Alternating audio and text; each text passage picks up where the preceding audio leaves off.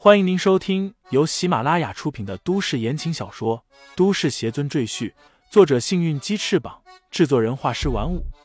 感兴趣的朋友，请看主页，点亮我的关注，点亮你的夜空。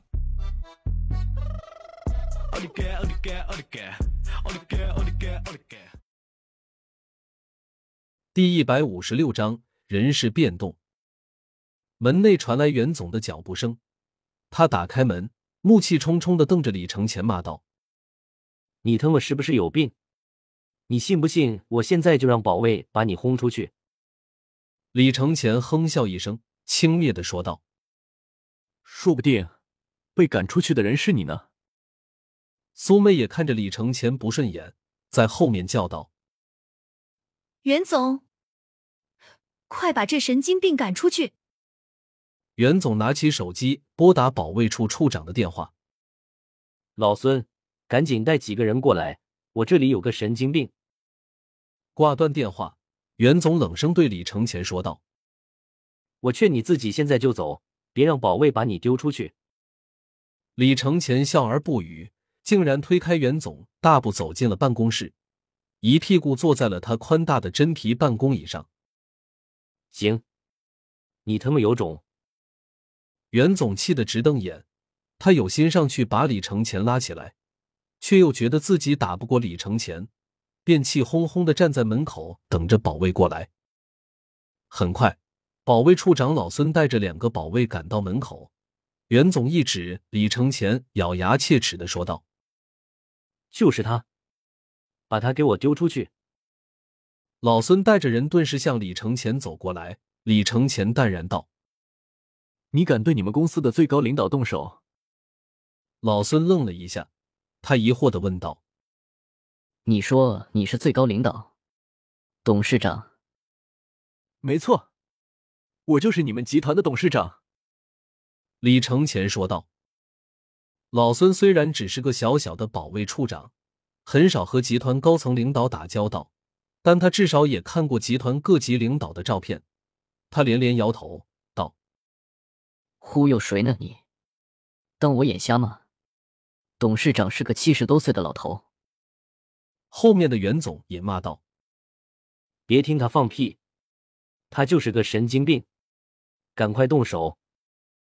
他这话音刚落，手机便响了起来。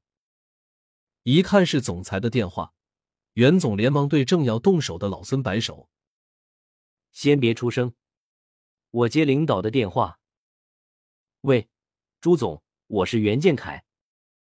袁总陪着笑问道：“有什么事，您尽管吩咐。”电话那头说了什么？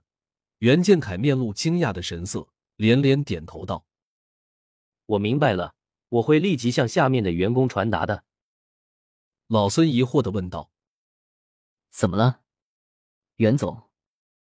公司高层人事有巨大变动。”好像听说改了法人。袁建凯耸耸肩道：“总部会在公司的群里下发重要通知，等一会儿就知道怎么回事了。”这种变动，袁建凯其实早有心理准备，因为董事长年事已高，集团肯定要传给他的后代，就是不知道要传给哪个儿子。不过这和他这种小领导没有任何关系，谁当家他听谁的。挣点工资，捞点油水，没事再搞一搞女业务，小日子也算不错。你还愣着干什么？动手啊！袁建凯对老孙叫道。老孙连忙带着保卫冲到李承前面前，三个人拉住李承前的手臂，把他从椅子上拉起来，却发现他们使出吃奶的力气都没用。李承前还是稳稳的坐在原位，纹丝不动。老孙三人喘着粗气。一脸难以置信的看着李承前，三人心里都在犯合计：这家伙好重，根本拉不动。你们特么没吃饭啊！袁建凯不满的嚷嚷着：“三个人还对付不了一个人，抬也把他抬出去了。”老孙一脸委屈道：“袁总，这人太沉了，我们三个搬不动啊！”废物！袁建凯大骂：“不会再叫几个人来？老孙连忙掏出手机要给手下人打电话。这时候，他发现公司群里发了一条重要信息，打开一看，是关于人事任命的。袁建凯也收到了，他知道是刚才人事任命的通知，所以压根没看，催着老孙赶紧叫人。老孙刚点开通知，整个人一下子愣住了。他转头看向李承前，又看了看手机，脸上现出惊讶的神色。老孙，你看什么啊？袁建凯不耐烦了。他，他，老孙指着李承前，结结巴巴的说道：“袁总，他是董事长啊。”袁建凯皱起眉头，骂道。你他妈也疯了！他怎么可能是董事长？说着，他也跟着点开手机看起来。只见通知上，董事长一栏的姓名写着李承前，后面还有一张一寸红底彩照，正是坐在他椅子上的李承前。你，你怎么回事？袁建凯目瞪口呆的看着李承前，说话已经语无伦次了。苏妹也发现袁建凯和老孙脸色发生了变化，心里感到疑惑，便走过去凑到袁建凯的手机前张望，脸色也顿时变得极其难看。怎么了？一个个的跟死了妈一样。李承前轻声哼笑道：“你们想赶我走？这家集团都是我的，该走的是你们吧？”袁建凯不愧是老油条，立刻变了笑脸道。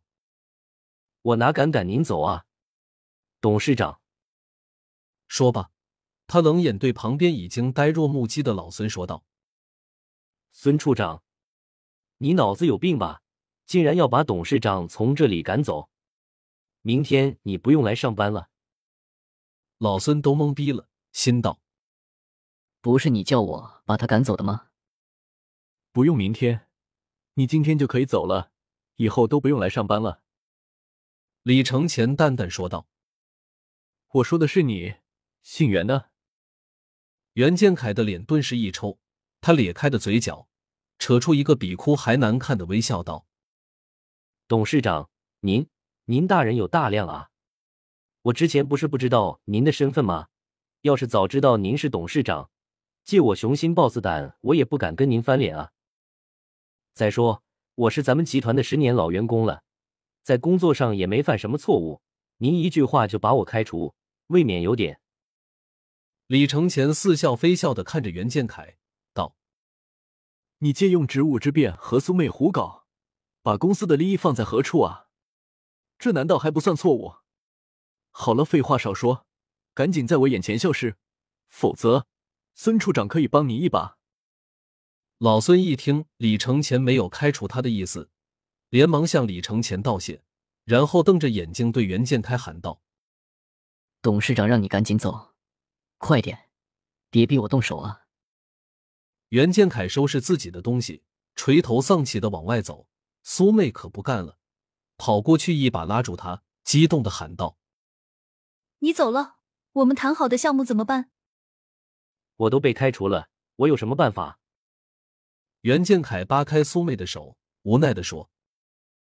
反正你的事我管不了了，你去和他谈吧。我不管，你摸也摸了，玩也玩了，说不管就不管了。苏妹抓着袁建凯的衣领不放手，不依不饶的叫喊着。听众朋友们，本集已播讲完毕，欢迎订阅专辑，投喂月票支持我。你的微醺夜晚，有我的下集陪伴。